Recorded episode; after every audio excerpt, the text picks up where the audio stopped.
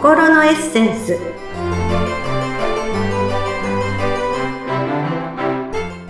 皆様こんにちは。自己開花アドバイザーの中井真理子です。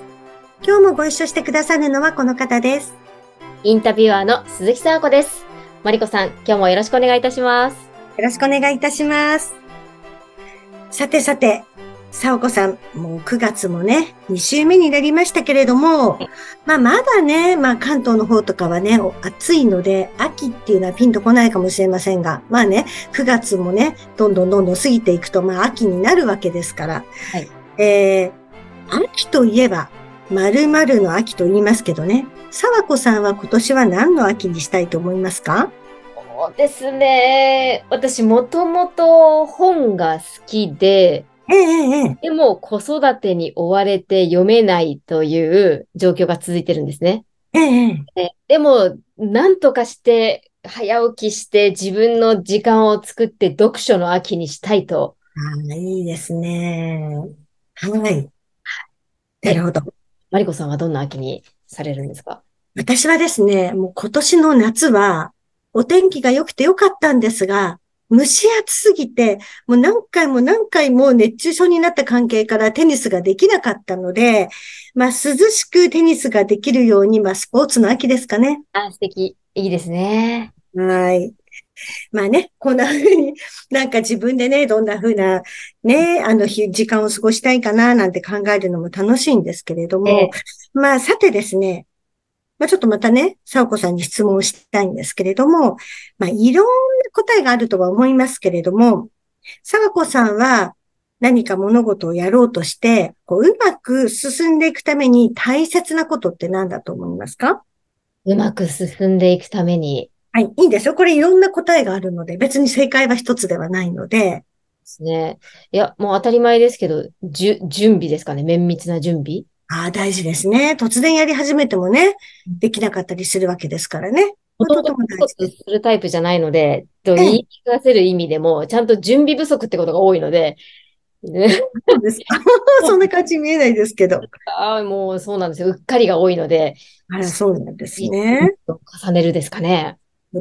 そうですね。まあ、これね、別に今も言いましたが、一つだけではないので、いろんな答えがあると思うんですけれども、は、私が考えるものとして、まあ、例えば、人付き合いでも、お仕事でも、学びでも、まあ、世の中のすべてに共通するもの。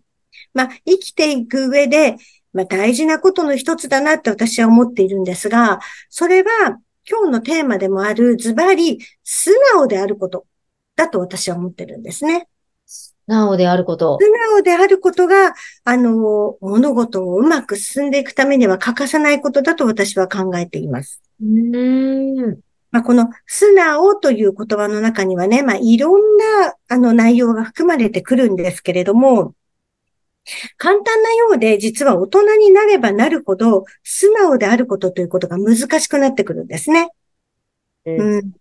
子供はね、本当に思いのままに生きているので、後先考えずね、今をこう、謳歌している生き物なので、まあ、知らないことは知らない。えー、嬉しいことは嬉しいっていうふうにね、こう自分の思いに非常に素直なんですね。うん。で、ね、うん、大人はね、あれこれ、もう頭で考える。子供は体とか気持ちとかで感じるんですけど、大人は頭で考えるから、頭でっかちになりがちなんですよ。ええええだから、見栄とかプライドとかでね、自分を大きく見せようと、知ったかぶりをしたりとかね。あと、自分の考えに固執してしまって、人の忠告が受け入れられなくなったり、なんてことがあるんですよね。まあ、さおこさんの周りにはそういう方はいないかもしれませんが、なんか、頭でっかちだわ。みたいな人っていますか？いやいや、いますよね。いますよ。いや、絶対周りの意見とか絶対聞きませんっていう方もいますよ。そうなんですよね。意外にね、そういう人って自分のことは全然頭でっかちじゃないわ、みたいな。私結構なんか柔軟なタイプなのだって言ってびっくりすることがあったりするんですけどね。え、どこだみたいな。とかと思うことがあるんですけれども、ね。えー、まあね、知らないこととかね、できないことっていうのをね、大人になればなるほど、なんだかすごい恥ずかしいことだなって思ったりするんですけれども、それ自体が恥ずかしいっていうことではなくてね、それをね、認めないことの方が私は恥ずかしいなって思うんですよ。なるほど。うん。わからなければね、まあ、素直に聞いたらいいなって私は思うんですよね。もうわからないままにうやむやにするよりは、まあ、私もすごいことわざ大好き人間なんですけどね。まあ、聞くは一時の恥、聞かぬは一生の恥っていう言葉があるようにね。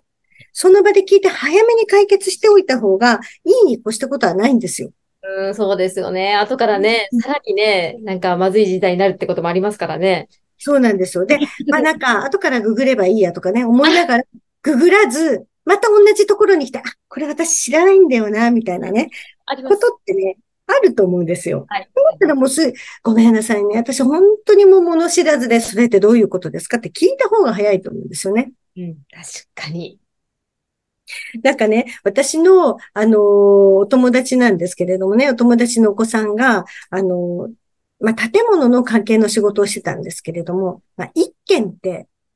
180センチって言われるんですけども、一軒ってどのぐらいの大きさか知らなくて、でも今更聞けなくて、で、なんかそれを1年半ぐらい聞かずに来たんですって。おー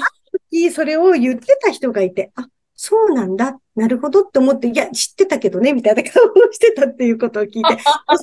のすぐ聞けばいいじゃないみたいな。そうですね、うん。っていうことがあったりするのでね、もう知ったかぶりはもういいことがないってことですよね。そうですよね。いや、どうしてもなんか自分はね、あの、やっぱり恥ずかしいって思ってしまいますけど、こうやって人の話を聞いてると、いや、そんなちっちゃなことを、そんなパッと聞けばいいのにって、それって、その本人がね、ちょっと恥ずかしいって思ってるだけで、実はもう聞いてしまえば、ね、教える人も別に喜んで教えますしね。それこそなんかその仕事をやって10年後とかにね、これってどうでしょう？って聞く方が恥ずかしくないですか？そうですよね。それめちゃくちゃ。らかいみたいなね。そうなんですよね。あとまたね、私こう素直ではこれも大事だなと思うんですけれども、まあ、自分が間違っていたと思ったらね、もう素直に謝るってこととても大事だと思うんですね。例えば、子育て中のお母様、えー、仕事で上司の方、まあ、お子様や部下に対してね、間違っていたなと思ったとき、素直に謝ってるでしょうかっていうことなんですね。あの、子育てのよくね、あの、お母様の集まりなんかに私、あの、講師で呼ばれることがあるんですけど、なんか間違ってたなと思っても押し通すなんてお母さんいるんですけど、あの、ここでね、画を張ってしまったり、うやむやにするよりも、もう素直に謝る方が、子供は、あ、子供ってやっぱり大人のこと完璧だと思ってるのでね、あ、お母さんでも間違えることがあるんだなって。じゃあ、自分が間違えてもやり直せるんだっていうふうに、逆に子供の自信につながったり、また人間らしいところを見せることでね、部下の方もね、上司の人に、あ、そんな一面もあるんだな、なんて逆に信頼を増すこともあるわけですよ。なるほど。私は自分で、あの、子供がね、もう大きいですけれども、小さい時は、もう、ママはこれはできないんだよね、みたいなのによく言ってました。ママはこれはね、あんまりよくできないんだ。えー、できるのすごいね、なんて言って 子供を持ち上げたりね。してましたし、いや、今日はごめんね、もうちょっと寝坊しちゃったからね、もう今日のお弁当はもう冷凍食品みたいなね。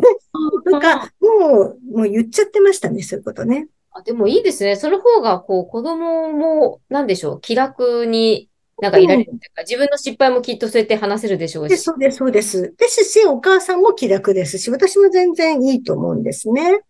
なので、まあ、意外にこれね、できないという方がね、いるんですよ。プライドを邪魔したりとかね。あ,、えー、あるんですけど、まあ、今日からね、こう自分にも人にもね、こう素直になってみようってね、思っていただいたら、まあ、それだけで物事がね、かなりこうスムーズにうまくね、回っていくんですよね。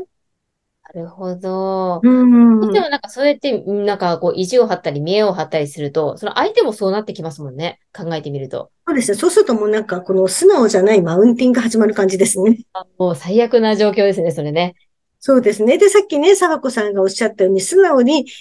自分で生きるってことは、もうその、素、素直の素が素のままの素なので、素のままでいられるということで、ね、素直に正直にのが素直ですからね。正直の時期がなおなので。ええもうそのまま素のままに正直でいられるなんてこんなに楽なことはないわけですから。ね、もうよくなんか最近ありのままにとかね、自分らしく生きるっていう、なんかいうんろんなところでそういうテーマありますけど、はい。なかなかそれができないっていう、まあ私自身もそうですけど、なかなかできない人だらけじゃないですか、周りを見て。うんうんうんうんうん。シンプルですけど、やっぱりこう、素直でいるっていうのは大事なんでしょうそうなんですよ。なんか改めて今日のね、テーマにもしましたけれども、まあ、誰もがみんなね、こう今生きている人生、何のために生きているかって言ったら、まあいろいろな人がいろんなこと言うと思うんですよ。例えば、あの、将来こういう人になりたいから今頑張ってますっていう学生の人もいれば、ね、大人だって、あの、こういうことを成し遂げたいと思ってますみたいにみんないろんなことを言うと思いますけど、その結局それを集大成でまとめた一言で表すとみんな何のために今こうやって人生を生きてるかっていうと、幸せに心豊かに人生を成功させたいと思っているから生きてるんですね。うん。結局いろんなことを言っても最終的なテーマもそこなんですよ。うんうんで、そのためにはこの素直であるってことは絶対欠かせないんですね。うーん。ですが、もう先ほどからね、お話をしてますが、簡単にできてそれでいてできないことっていうことの一つなのかもしれないなと思って今日はこのテーマにしましたけど、もうまずはね、素直にね、今日からね、もうありがとうとか、ごめんなさいとか、まあ知りませんでした、教えてくれてありがとうございます、みたいなね、もう謙虚な気持ちをね、どんどんどんどん口に出していけばいくほど、逆にその人の魅力がね、増してくることの一つにもなってくるので、もうやっぱり謙虚で素直でっていうのが大事なのかなと思っての今日はね、このテーマにさせていただきました。ありがとうございます。まずはそうやって自分でね、思うことが大事っていうことですね。そうですね。まあ当たり前のことを何喋ってるのかしらと思うかもしれませんが、当たり前でいてこれはなかなかできないことなのでね、ぜひね、今日はこの話を聞いて、そう素直なのか、素のままに正直にっていうことなのねって思ってもらいたいなと思っています。今日からそう思うことにします。はい。今日は素直であることをテーマにお話しいただきました。マリコさんどうもありがとうございました。ありがとうございました。